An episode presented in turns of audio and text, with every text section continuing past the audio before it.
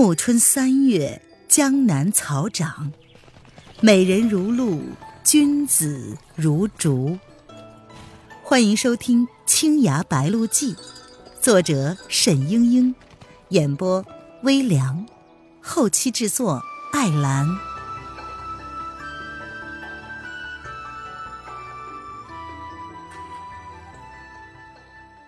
第三十一章。回三醉宫，娄迪飞、沈轩和吴婷三个人一道出来，青梅扶了无双，跟在吴婷的后面。胡正勇送到寨门外面，还一个劲儿的叨念着“再也不敢了”之类的话。沈轩没有想到这么快又与娄迪飞重逢了，心里是喜不自胜，却也想不明白到底是怎么回事儿。原来呀，却是岳秀宁在路上向乔庄的娄迪飞问路，娄迪飞才得知此事，匆匆赶来摆平的。娄迪飞又道：“哈，我本来是去南边办一件事情的，后来得到消息不用去了，遂打算上三岁宫找吴掌门。”吴婷会意，却瞟了他妹妹一眼，然后说：“慢慢再说吧。呃，只是广州那边最近动静很大，是吧？”沈轩忍不住的问道：“呃，老兄，所谓的樊仙姑和一个叫卢世忠的，究竟是怎么回事啊？”娄迪飞却是道：“哼，樊胡子是个道姑，颇有一些手腕。他的师傅是巫山老祖任风潮，只是因为现在的汉王刘昌是个少见的昏君，既不相信文臣，也不倚重武将。”只听几个宦官的和宫女的话，所以呢，才有凡入宫者必须净身的话。我猜啊，也多半是那几个受宠的内宫宫女怂恿的。像内官宋求奇、徐泰，宫女卢琼仙、黄琼枝，都是一些手握生杀大权的人。偏偏这刘昌还信奉道教，这帮人就找来了巫山老祖的女弟子樊胡子。从此，刘昌的一言一行、一举一动，都要樊胡子请机仙装神弄鬼一番。哼，哎，樊胡子说什么，他都是深信不疑的，所以更是被这伙人牢牢的控制住了。而你说的那个卢世忠，呃，就是这个宫女卢宗仙，她与黄琼之两个极为受宠，权倾内廷。刘昌呢，甚至正儿八经的封他俩做了侍中，掌管朝政。在南汉的深宫内院，他们俩有一个巢穴，叫做沉香舍。哼，据说里面十分奢华，养着许多为他们效力的人。沈轩讶异的道：“啊，你你你你说的这个侍中，原来是个女人。”他这才想到，庐山上见到的卢琼仙的确是面目秀美，声音尖利，只是他一听“侍中”两个字儿。根本没有往那边想。娄迪飞说：“哼，你大概更想不到，这俩人不仅有手腕，而且武艺高强。他们本来就是庐山宗门下的弟子，因为放浪不检被革出了门庭，却在汉王的宫中混到了炙手可热，还和樊胡子拜了把子。三个人勾结一处，骄奢淫逸，任情杀人，把广州变得像是活地狱。啊，那……”那庐山门下出了这种弟子，你们就不管管呢？沈轩道。娄迪飞冷笑着说：“哼，家师舍不得下手呗。卢琼仙是他的亲侄女，极受宠爱。当初犯了门规，本该论死的，师傅心软放走了他。如今他是羽翼丰满，谁还管得了啊？”怪不得那日在庐山上，卢旦心对卢世忠是那样的反应。娄迪飞接着说：“如今天下四分五裂，狼烟四起，民不聊生。就如常山马殷父子，如钱塘几代国主，都是保境安民，图个太平无事。广州的汉王却是横征暴敛，利欲熏心，总想着天下人都被他玩弄于股掌之中才好。像收服渔网帮这类事情。”就是先行控制一些江湖上的力量，以便将来为他所用。罗浮山的汤氏是岭南的武林世家，武技卓绝，一向是尊贵自重。汤铁牙呢，又是江湖上有名的倔强脾气，自己就一向颐指气使惯了，如何肯对汉王手下这些牛鬼蛇神们低头呢？偏偏他们又在樊胡子的眼皮子底下，樊胡子自然容不得，一心要把家门口打扫干净。我这次到南方去，为的就是这件事。后来听说汤铁牙也离开了罗浮山，我想此事或者是有变的，就半路退回来了。沈轩问道：“啊，那么庐山是决意助汤家一臂之力了？”娄迪飞微微一笑说：“嘿，简介而行了。汤家也算是武林同道，汤铁牙虽然霸道，却不失为一条硬汉。倘若能保住汤家，也就有人在岭南牵制住樊胡子了。”吴婷听了，点头称是，又道：“嗯，其实汤姆龙这人倒是很不错。”却看见前面的路上，一个女子翘首望着他们，遂道：“哎，那便是岳秀宁师妹吗？”正是岳秀宁受了娄迪飞之命，等在这里。大家彼此见过礼，吴婷又不免说了一番感激的话。岳秀宁说。我们几个都是一门的子弟，累代世交，不幸幼年失散，天各一方。如今竟然重聚在一起，岂非天性？吴婷也道：“哈，是啊，楼君也是洞庭宗的至交，现下大家一道回三醉宫去，父亲还不知高兴成什么样呢。”沈轩却看见无双带着青梅一直远远的站着，并不与大家讲话。吴婷遂道：“妹妹过来吧。”这里都不是外人。无双走了过来，犹豫了一会儿，就把面纱揭开来。沈轩这才是第一次看见他的脸。虽然是风尘之中，依然琼林玉树，光彩照人。一时间，天色都明媚起来。这样的一个女子，为什么要离家出走呢？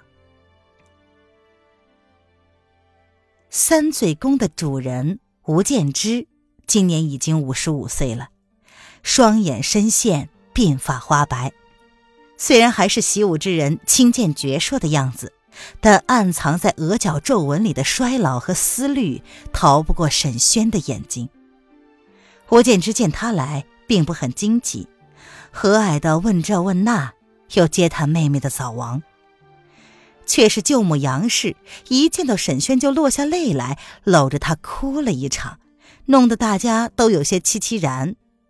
还是吴建之将夫人劝住了。吴建之看到岳秀宁，眼神之中闪过了一线尴尬，一时之间竟然没能说出话来。岳秀宁先就跪下道：“大师伯，侄女这次回来是奉了父亲的遗命。”父亲在世的时候，常对侄女说，在江湖上飘荡这些年，不曾有半点作为报答师门，自己也无颜回三醉宫。但倘若有机会，还要回来看看。不料，不料父亲的心愿尚未了，就就丧身在天台宗的手里。话音未了，已是泣不成声。吴建之看他容色忧戚哀婉，皱起眉来，喟叹道：“唉，此事我早有耳闻。天台宗与我们仇深似海，你父亲的大仇，我们是一定要报的。”沈轩忍不住的说：“害死岳师叔的是叶来夫人手下的人，却是与天台宗无关的。”岳秀宁十分讶异。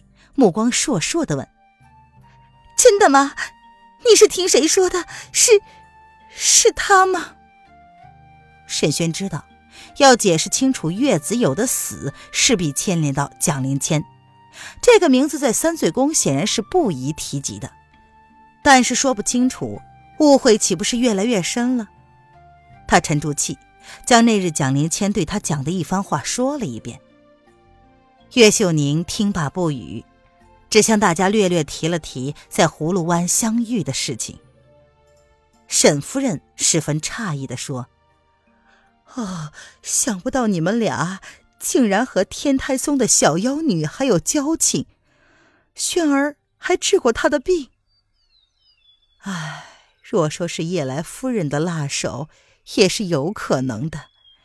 但是阿秀，呃，你，你父亲为什么惹上了那个妖妇啊？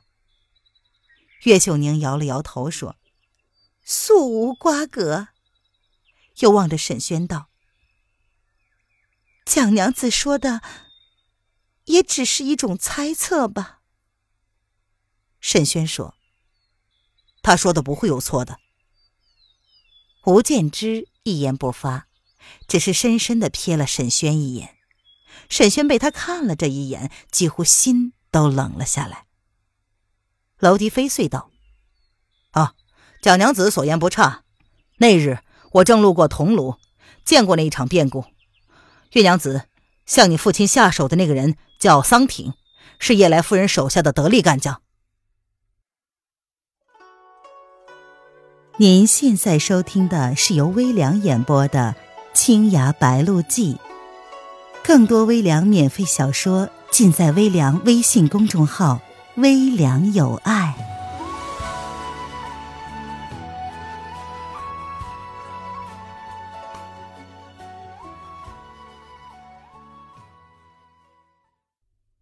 岳秀宁瞧着娄迪飞，眨了眨眼睛，恍然道：“啊！”原来娄君就是那日相助我们妇女的人，请受我一拜。娄迪飞忙拦住了他：“哎哎，不敢不敢，惭愧的紧呢。到底是让那姓桑的给跑了。”吴建之一时无语，转而问道：“那双娘呢？”无双从吴婷的背后走了出来，默默的跪在了父亲面前。吴建之呵斥道。你这已经是第三次出走了，爹娘的话一点也听不进去吗？过去的事情就过去了，你又何必这样苦苦执着？你一个人在外头跑，我们如何不担心？难道一定要我把你锁起来？无双一声不响。娟秀的面容上瞧不出一点神色，杨氏忙道：“算了算了，双娘这一回也吃过亏了，将来要记住教训啊！双娘啊，这一回若不是你表兄和楼君帮忙，你可就完了。”吴建之的神色稍稍缓和下来，他接着说：“从今日起，跟着你娘住，好好的反省反省。”忽然，他又对沈轩道：“轩儿，你这表妹就是这般的不懂事，将来呀，你要好好的教导她。当年她才出生的时候，你娘是喜欢的不得了，不料后来天各一方，亲戚之间也是疏远了。”沈轩听着这话不对，不觉得呆了。吴建之又道。双娘一直还没有定亲呢，她和你一样，打小就不习武。我是希望她不要嫁给武夫，远离江湖纷争。可巧你现在回来了，却不是天意如此。哼，不如你二人这就定了亲。夫人呐，你看如何？杨氏不免觉得这也提的太突兀了。但是想想很合适，就微笑着点了点头。舅舅，沈轩惊讶极了，娶无双为妻，他想也没有想过这种事情啊！莫非舅舅为了躲避汉王选妃，想早早的给无双找个夫婿？他瞥了一眼无双，只见这姑娘面色苍白，敢怒而不敢言。此事无论如何也不能答应。他灵机一动，然后说：“我不能娶表妹，我练习本门剑法已有十日，此番回来还请求舅舅收录门墙，传习武技呢。”杨氏听了这个，他笑着说：“那也很好啊，谁说娶双娘就一定不能学武技了？夫君呐，我看轩儿是个可造之才，你就收他做徒弟吧。”也好让师傅和二师弟这一脉传下去呀。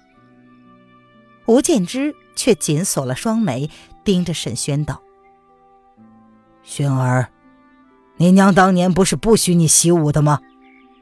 沈轩一愣，喃喃的道：“嗯，母亲确实有成命，叫我不要学武技，以免江湖纠葛。但我还是学了一些本门的剑法，眼下很想跟着舅舅多多练习，将来好有一番作为。至于婚姻之事，还不想考虑。”吴建之沉默了半天，他终于道：“你的婚事可以慢慢再说。不过我不能传你武技。你母亲为你打算不叫你习武。我若是违背了她的意思，收了你做徒弟，将来有何面目见他于地下？”沈轩愕然望着吴建之，背过脸去。一句话也说不出来。杨氏将沈轩安置在三岁宫后面一间小小的院落里。这屋子多年没有人住了，廊屋简洁雅致，墙外是一杆杆长得极高的香妃竹。沈轩见到这些幼时熟悉的植物，不觉慨叹：香妃竹生长在湘江边上。但以君山所产最为名贵。相传帝舜崩于苍梧，他的两个妃子娥皇和女英沿着湘江寻夫不得，投水自尽。君山上至今还有香灵祠，纪念着两位殉情的潇湘妃子。据说他们当年一路寻找，一路哭泣，泪痕留在了江边的竹枝上。从此，湘江两岸的竹子皆是斑斑点点，又称斑竹。杨氏领了一群仆妇，细细的打扫干净，搬来了床帐、被褥和条机，还特意取了好些的书籍、纸笔给沈轩，又唯恐他住不习惯，又关照了许多话。黄昏的时候。吴婷和几个门中的弟子就请沈轩过去叙话，岳秀宁和娄迪飞也在座。几个弟子虽然是初见，说了一会儿就颇为投合。直到一更时，吴建之请娄迪飞到书房去，说有密事相商，大家也就散了。沈轩回到房中躺下，却兀自思量，睡不着。舅母对自己关怀备至。如同慈母，吴婷也视他为手足一般。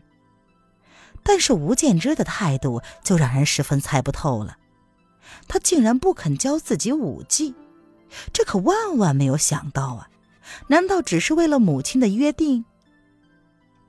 沈轩的眼前，吴建之的眼神忽远忽近，捉摸不透。他心里烦闷，披衣下地到外面走走。听见洞庭湖水波浪连天，在夜色之中拍打着石岸。忽然，他觉得虽然回到了这三岁宫中，也只是像坐在一个漂移不定的小船上，风浪之中摇摇晃晃，不知流向何方。亲爱的听众朋友。本集播讲完毕，感谢您的收听。